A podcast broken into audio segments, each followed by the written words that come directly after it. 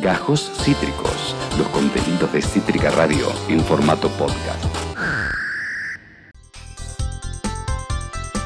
Amigos, amigas, amigues, 1509 aquí en Demencia Temporal por Cítrica Radio y en momentos de subirnos a nuestra motoneta, ómnibus, autobús, donde te pinte, para recorrer la ruta del Tentempié junto a nuestra columnista literaria favorita y la única que puede ayudarnos a entender este mundo tan particular. Inés Kreplak, bienvenido una vez más, ¿cómo estás?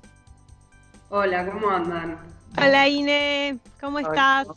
Tengo que pedir disculpas porque estoy en medio de una crisis de gripe, no sé, espero que no sea COVID, pero una alergia tremenda. Así que vengo con lo que con lo que queda de mí. Ah. Yo te creo, Ana, yo estoy igual. te bancamos. bien? Bien, bien, un poco. Juli. No, no, sí, todos covideando, todos con un falso COVID, pero yo nos, nos diagnostico a todos falso COVID. Para mí tenemos alergia, clima, estrés, cosas, todo tipo de cosas. Yo cinco veces por día tengo COVID, así que evidentemente no tengo. Claro. Sí. ¿Cómo? Que es rebotador, creo que prefiero ya tenerlo posta y olvidarme que todo el tiempo estar especulando con si lo tengo. No, y que, que nos testen y nos digan que ya lo tuvimos, chicos, que es lo más probable. Sí, sí. Mientras no- eh, sí, es- después en el siguiente bloque estará Ginés González García charlando con nosotros.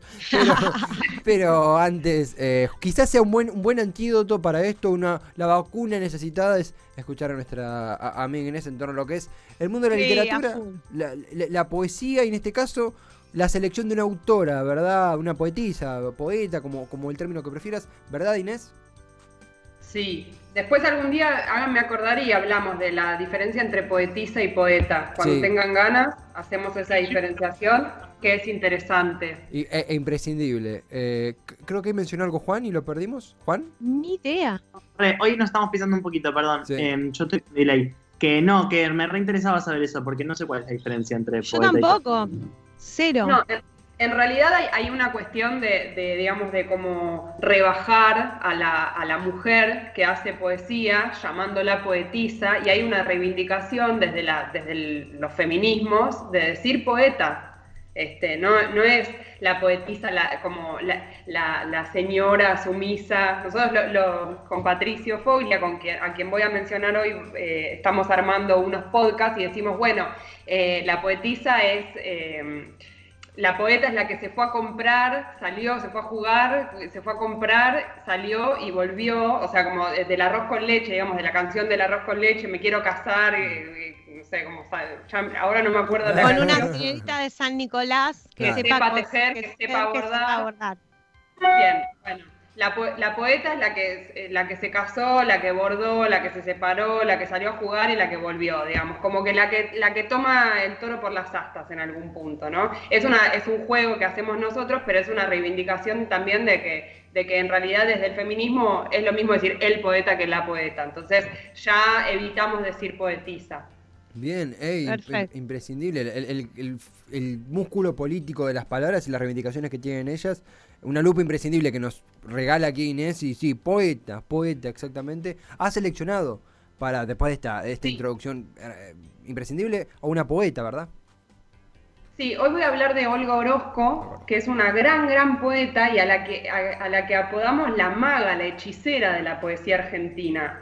Un poco viene bien que yo esté medio afiebrada hoy para hablar de Olga Orozco porque, mm, bueno, es una poeta que tiene cierta base en el surrealismo, ahora voy a contar más ordenadamente, y además es, es una, es eso, es una maga, fue tarotista, era, era, era como, tenía ciertas dotes para la adivinación, este, entonces nos trae como una, una poética muy particular, muy diferente de las, de las otras poetas que yo eh, traje en otras columnas anteriores.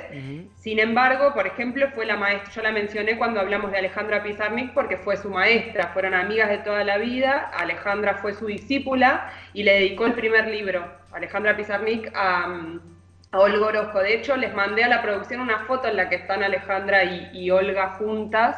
Eh, fueron amigas de toda la vida y sobre todo Olga la cuidaba y la protegía mucho a Alejandra porque siempre la veía vulnerable y como débil, entonces la ha cuidado y todo. Entonces, digo, más allá de, que es muy distinta, también tuvo vinculación con, por ejemplo, este, Alejandra Pizarnik, pero también con Nora Lange y otras poetas este, muy importantes. Bueno, voy a ordenarlo un poco.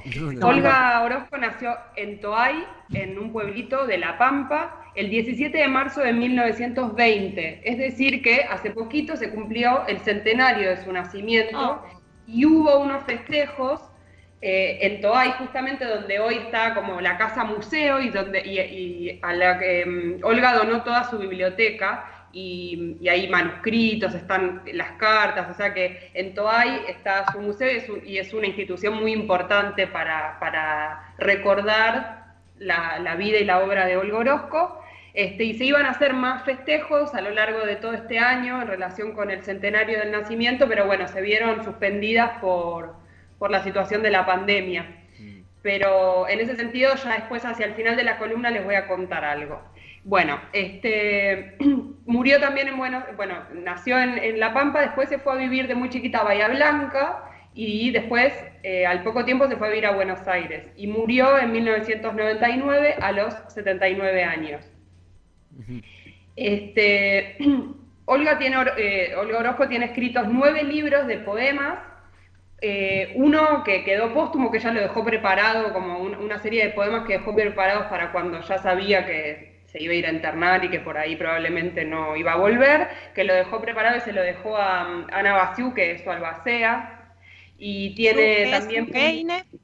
Su albacea, es la persona que, que queda a cargo, digamos, de la obra, del cuidado de la obra, como yo les había contado de Mercedes Halfon respecto de Juana Viñosi, que le había dado su obra para que la cuide, la edite, la reedite, o sea, se haga cargo. Bueno, eh, Olga Orozco tampoco tenía hijos y mm, su marido ya, ya había fallecido también y entonces este, le dejó a cargo a, a Ana Basiu, que es la que hace el prólogo de eh, la poesía completa que se editó por Adriana Hidalgo y donde están, eh, ella bueno, cuenta todas estas cosas, donde están publicados todos sus libros de poemas, sus nueve libros de poemas, eh, los poemas que quedaron póstumos, que ella recopiló, y tres ensayitos académicos en donde mm, este, habla, entre otras cosas, de la autobiografía y también tiene otro ensayo sobre Borges, muy cortitos, de cuatro páginas por ahí. Y después también tiene escritos dos libros de, de narrativa, que son por ahí los menos conocidos. Yo, de hecho, por ejemplo, no los tengo, no sé si estarán publicados, intenté conseguirlos, pero no, no los tengo en mi poder y no los leí tampoco. Es como la parte menos conocida de la obra de, de Este, que son La oscuridad es otro sol de 1968 y eh, también La luz es un abismo. Vayan fijándose en los títulos, ¿no? De 1995. Eh, Hay- hay bueno, una- el- su primer... Sí. Una oda, corregime si, si estamos como en la misma página, justamente, una oda algo, algo lúgubre, que, que e- ese, ese tipo de título, ¿cómo, qué, qué categoría le das? ¿Un tanto lúgubre, en un ostracismo? ¿Qué, qué, qué sabor tiene para vos? Bueno, ella dice que los, que los temas de su obra siempre fueron los mismos, que son eh, la búsqueda, digamos, de la trascendencia, el amor y la muerte. Pero la búsqueda de la trascendencia es en el sentido de, no de la inmortalidad del, ser humano, sino este, como la búsqueda de Dios en algún punto, pero Dios desde una concepción no como monoteísta, sino al contrario, politeísta. Y en, algún punto hay una importancia que le da Olga Orozco a los objetos, a las piedras, eh, a los, no sé, digamos, a los entornos, también a los animales, eh, como, como que, como si Dios estuviera en todas las cosas y en todos los seres, ¿no? Y trascendiera una, una línea de tiempo. Y, y en algún punto también eh, su búsqueda poética, ella dice que la poesía espera para sí misma la misteriosa gratificación de hacer lo inasible y expresar lo, ine- lo inexpresable. Y que todo el tiempo en la poesía en realidad estamos tratando de reducir eh, la, la totalidad del mundo, o sea, como que ya la tarea del poeta es una tarea frustrada en algún punto, porque es una necesidad de resumir en palabras algo imposible, que es eh, la inmensidad del mundo, ¿no?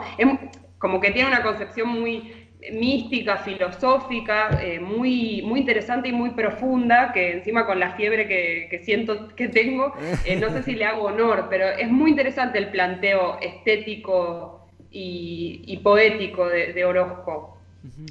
Este, no sé si, eso responde un poco a la pregunta. Sí, claro, claro que pero, sí. Pero bueno, su primer libro es Desde lejos, de 1946 y el último, de los así como publicados como libro, se llama Con esta boca en este mundo, que lo publicó en 1994, y que viene a ser una especie de reescritura en algún punto o de toma de posición respecto de, eh, de un poema de Alejandra Pizarnik que se llama En esta noche, en este mundo. Ah, estaba pensando en eso, las palabras en este mundo. Sí, y lo que hace ella es 20 años después de ese poema, que es un poema manifiesto de Alejandra Pizarnik, es darle una vuelta y apropiarse, esto lo dice Tamara Kamenzain en, el prólogo de, las obras de la poesía completa, este, dice, bueno, como que en algún punto está dando una cuenta de un cambio de posición en el sujeto, ¿no? Como que con esta boca, que es el instrumento que tenemos para, para decir, ¿no? Este, con esta boca en este mundo. Entonces, este, en algún punto da vuelta un poco el significado, ¿no? Como en, en, en, Pizarnik la noche es el sinónimo del mundo y en Olga Orozco es el sujeto dueño de una boca el que se apodera del mundo, mm, ¿no? Una cuestión de roles, ¿no? Pasividad, pasivo y activo, ¿no? Y también de, de tomar, y esto es muy importante en la poesía de Olga Orozco, la palabra como un instrumento. Yo hablaba con, Patricio Foglia, em, mi, amigo que es poeta también y que me enseña mucho de poesía, y decía, a mí me cuesta, Olga, o sea, me gusta mucho, pero en realidad tal vez lo que me sucede es que cuando leo los poemas me pierdo un poco. ¿Por qué es? Y entonces él me decía, bueno, para mí tiene que ver con que es una poeta que no se queda en la anécdota, tal vez es difícil justamente asir un sentido, porque toma cada palabra como un instrumento. Y en ese sentido la música es muy importante para, digamos, el ritmo, la música y la sonoridad de las palabras en la poesía de Olgorosco es mucho más importante que contarte un cuentito, ¿no? En el mal, diciéndolo mal y pronto, ¿no? Como eh, que, que, transmitirte tal vez un sentimiento en relación con una anécdota que se puede visualizar. Es mucho más del oído que de la vista la poesía de Orozco. Y en ese sentido también yo creo que tiene que ver la influencia del surrealismo, de la vanguardia surrealista, no por la escritura automática, no por el fluir de la conciencia, sino por este juego con, con, el, con, la sonoridad de las palabras y con el, con el ritmo. ¿no? Este, de hecho, Olgorozco es una de las representantes de la, poesía de los 40, de la generación del 40, que estaba muy influenciada por el surrealismo y que tuvo además este, acá una publicación, una revista que se llamaba Canto. Em, y bueno, eh, lo interesante también es que era una, o la única mujer de todo ese grupo, donde estaban Enrique Molina, Oliverio Girondo, este, su ex, su primer marido Miguel Ángel eh, Gómez, que fue el, el fundador de esta revista este, Francisco Madariaga, entre otros representantes de la poesía. Entonces, bueno, creo que esto se ve, se ve, se ve bastante en, sus poemas. Una cosa que te quería contar, Tevi, es que uno de los libros que a mí más me gustan de, de Olga Orozco se llama Cantos a Berenice. Y, y, Berenice fue una gata que tuvo Olga Orozco durante 15 años su compañera querida, y que después cuando se murió, dos años después, ella publicó esta, este libro hermoso, Cantos a Berenice, todo dedicado a su gatita, que era una especie de tótem vivo para ella. Y, además, e, esta inspiración felina que, que, comentas, me, que, adhiero plenamente, no con el talento de, la protagonista de la columna de hoy, pero sí con, con esta admiración que, todos compartimos por, por les gatites. Pero además de eso, mencionaste esto de lo voy a mencionar en, mis términos mucho más simples, comer a través de los oídos cierta poesía, eh, jugar un poco con lo que son los, sonidos, la percepción auditiva y no tanto, algo, no tanto la formación estética ¿no? que uno puede imaginarse. Eh, y mencionaste esto de, eh, ay, Patricio Foglia, lo mencionaste, que por ahí pronuncio mal el nombre, que justamente decía que esto a veces hace que el abordaje sea complejo. Justamente esa complejidad que tiene, ¿le da un valor agregado? ¿Hace que para alguien con menos formación sea más difícil abordar a, ella? ¿Cómo sentís que, que, interactúa eso con el lector en general? ¿Lo hace más difícil o es un valor agregado? Bueno, depende de cada uno, ¿no? Eh, tal vez es verdad que es más difícil asir el sentido, ¿no? ¿Me escuchan? Perfecto. Sí. Ah, eh, es más difícil eso, pero por ahí hay gente que, entra, no sé, yo supongo un músico o una música, capaz entra más por la sonoridad de las palabras que por, lo anecdótico, ¿no? O por ahí le gusta, le llega más esa poesía que hace un trabajo con el lenguaje mucho más este, rítmico, si se quiere, ¿no? A mí me, pasa... Mm. Me pasa mucho de fascinarme con algo por cómo suenan las palabras y sin saber ni siquiera qué está diciendo. La musicalidad de las palabras me, cautiva mucho. Por eso me gusta también la poesía, que, en verdad algo de eso tiene que tener. No, por supuesto. Es, no es prosa, hay algo de, de la forma en que está dicho que es fundamental. Sí, igual, digamos, yo, yo lo pienso, para mí es una poeta excelsa y, es hermoso, pero digo, bueno, me cuesta por ahí, em, no sé, terminar un poema y llorar, no sé, pero, pero tal vez otras personas con una vinculación más eh, mística se enganchan mucho más. Eh, y mm. después, por ejemplo, digo, para mí una opción, una puerta de entrada para Olga Orozco, para empezar a conocerla, tal vez es entrar por Cantos a Berenice, por, por, por un, un poemario, un libro de poemas eh, más, más sencillo, si se quiere, ¿no? Porque son todos poemas de, entre compañeras, ¿no? Como una, una, una humana y una gata eh, y un vínculo muy tierno, ¿no? Y, eso sí tal vez es más fácil de, entender, entre comillas, ¿no? Para, decirlo mal y pronto.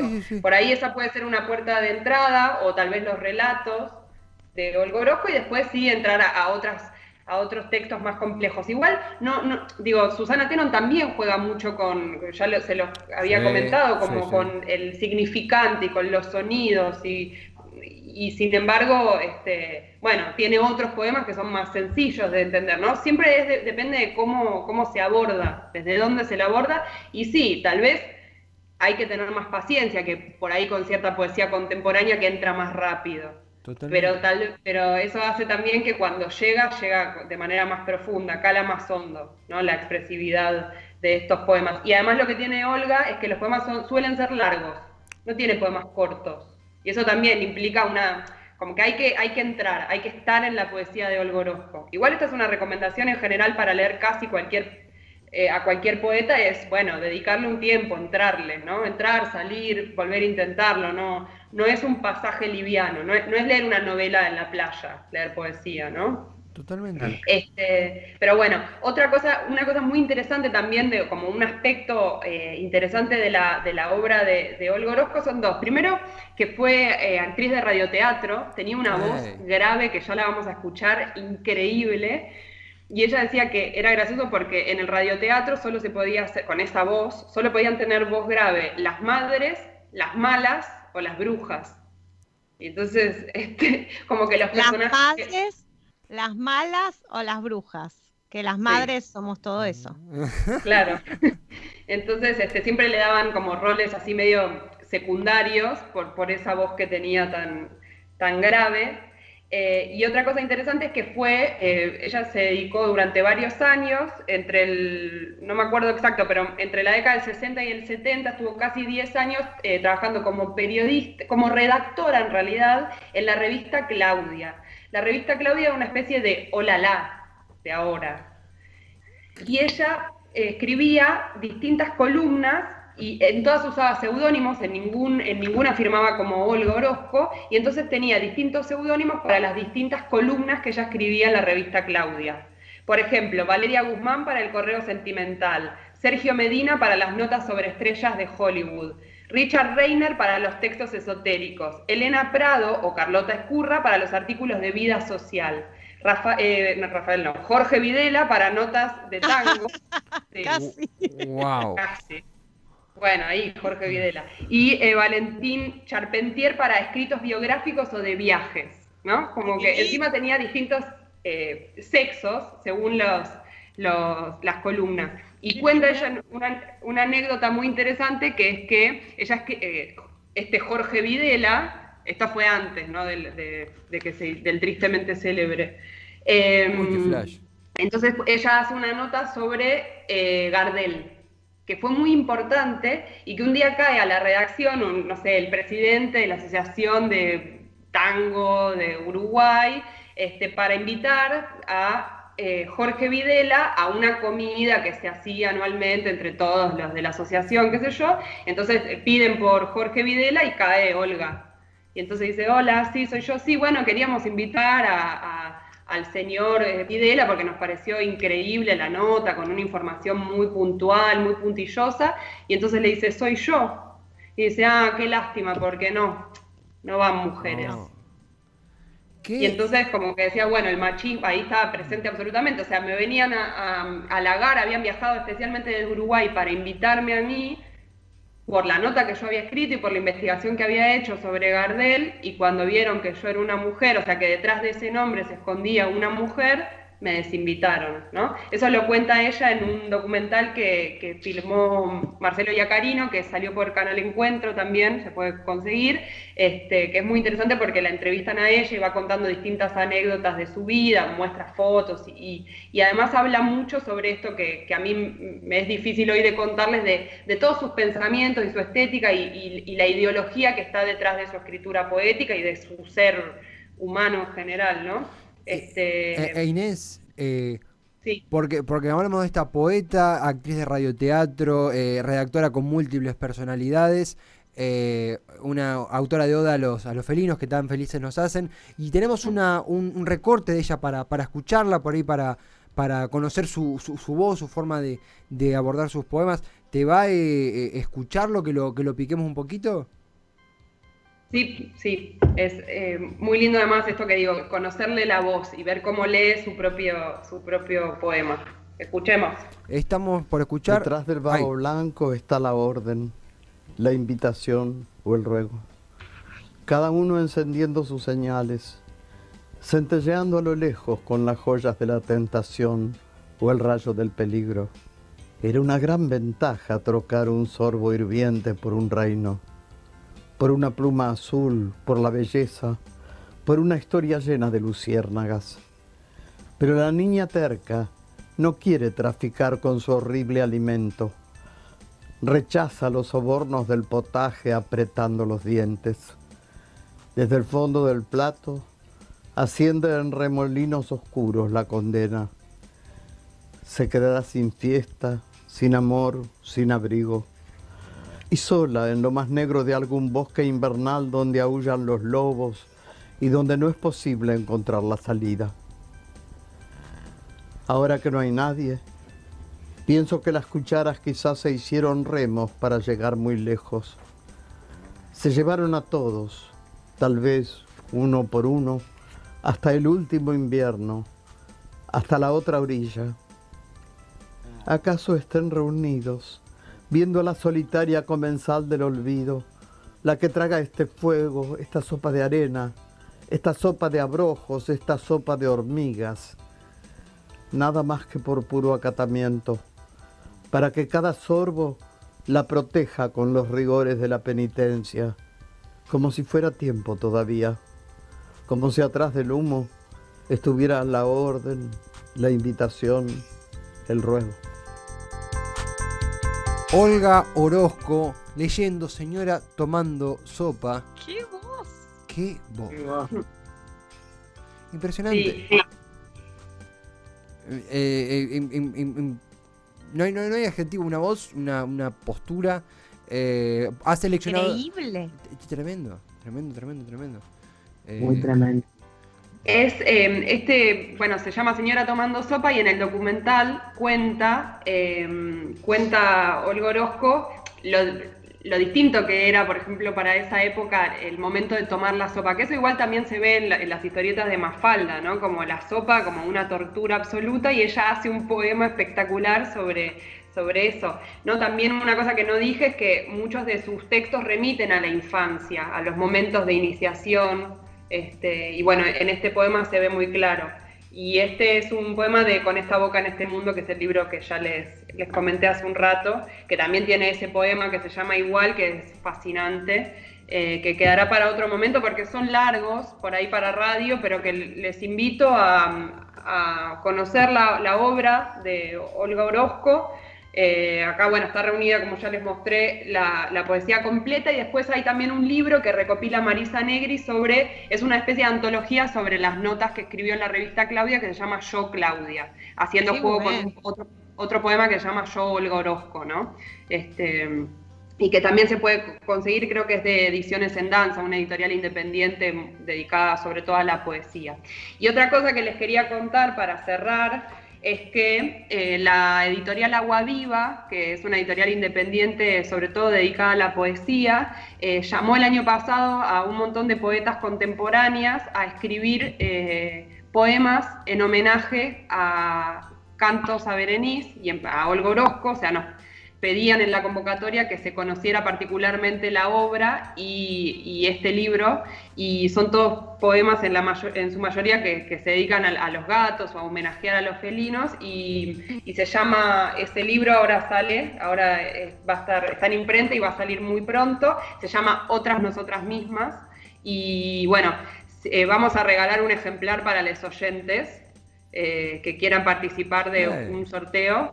Eh, para que sigan, o sea, para que lean también en algún punto cómo la poes las poetas contemporáneas están releyendo y reescribiendo en algún punto eh, en homenaje a Olga Orozco. ¡Qué lindo! Pero Increíble. de una, por supuesto, ¿lo, lo, lo querés especificar esto de, de, del sorteo después que lo, lo así, lo, lo, arreglamos o ya hay alguna base y condición? Eh... No, seguramente lo, lo, lo, vamos a hacer por, por las redes sociales. Seguramente sea en mi, en mi Instagram y en el de la radio y en, no sé, voy a ver si cómo lo coordinamos, pero, pero ya después si no les cuento la semana que viene, porque igual el libro está en imprenta, así que todavía no salió, no es que se los puedo dar ahora, pero la idea sería como estimular un poco la participación de los oyentes, a ver si hay alguien del otro lado. Este, y también para que se sumen más oyentes también a las columnas de la ruta del Tentempié. Hermoso, hermoso, hermoso, Inés Kreplak. Justamente recordar Cítrica Radio, las redes de la radio, eh, Radio en Instagram, Cítrica Radio en Twitter, Cítrica Radio en Facebook, Cítrica Radio en YouTube y esto Cítrica Radio en Podcast, Cítrica Radio Podcast, justamente donde van a encontrar esta columna, si no la están escuchando ahora en vivo por Twitch o por citricaradio.com. Inés, porque siempre eh, olvidamos eh, a veces consultártelo, creo que, que la última vez no, lo pasamos por alto, tus redes, lo que quieras compartir, porque alguien está escuchando y quiere ahondar más en tu conocimiento, ¿dónde te pueden encontrar? Ah, eh, en redes sociales yo figuro como arroba creplings, con K. Y también me olvidé decirles que este libro se puede conseguir, o cualquier otro, pero el libro de Olga Orozco en particular en la librería Corneja, que queda en Trumbirato 4333, en Villa Urquiza. Trumbirato, eh, librería Corneja. Sí. Inés, gracias por otro... Me, me, cae muy bien. Olga Orozco no le gusta la sopa, ama los gatitos. Realmente la, la, la poeta predilecta. Eh, hermosa. Y es nuestra poeta maga. A mí me gusta ah. decirle así. Nuestra poeta ah. hechicera. Poeta hechicera. Ah. Inés, otra hermosa columna, como siempre. Un, un, hermoso viaje que nos regalás en esta ruta del Tentempié. Eh, gracias por tanto y será hasta el próximo martes, si te parece. Sí, obvio. Bueno, me quedo escuchando. Besitos. Gracias, Cine, y me encantó y que te mejores y que nos mejoremos todos del falso COVID. Chao. Hasta pronto, Inés Kreplak, con todos recuperándose y con una columna así, como no recuperarse. Si estuvo muy, muy, muy bella. Hablamos de Olga Orozco en la ruta del Tente en pie con Inés. Acabas de escuchar Gajos Cítricos. Encontrá los contenidos de Cítrica Radio en formato podcast en Spotify, YouTube o en nuestra página web.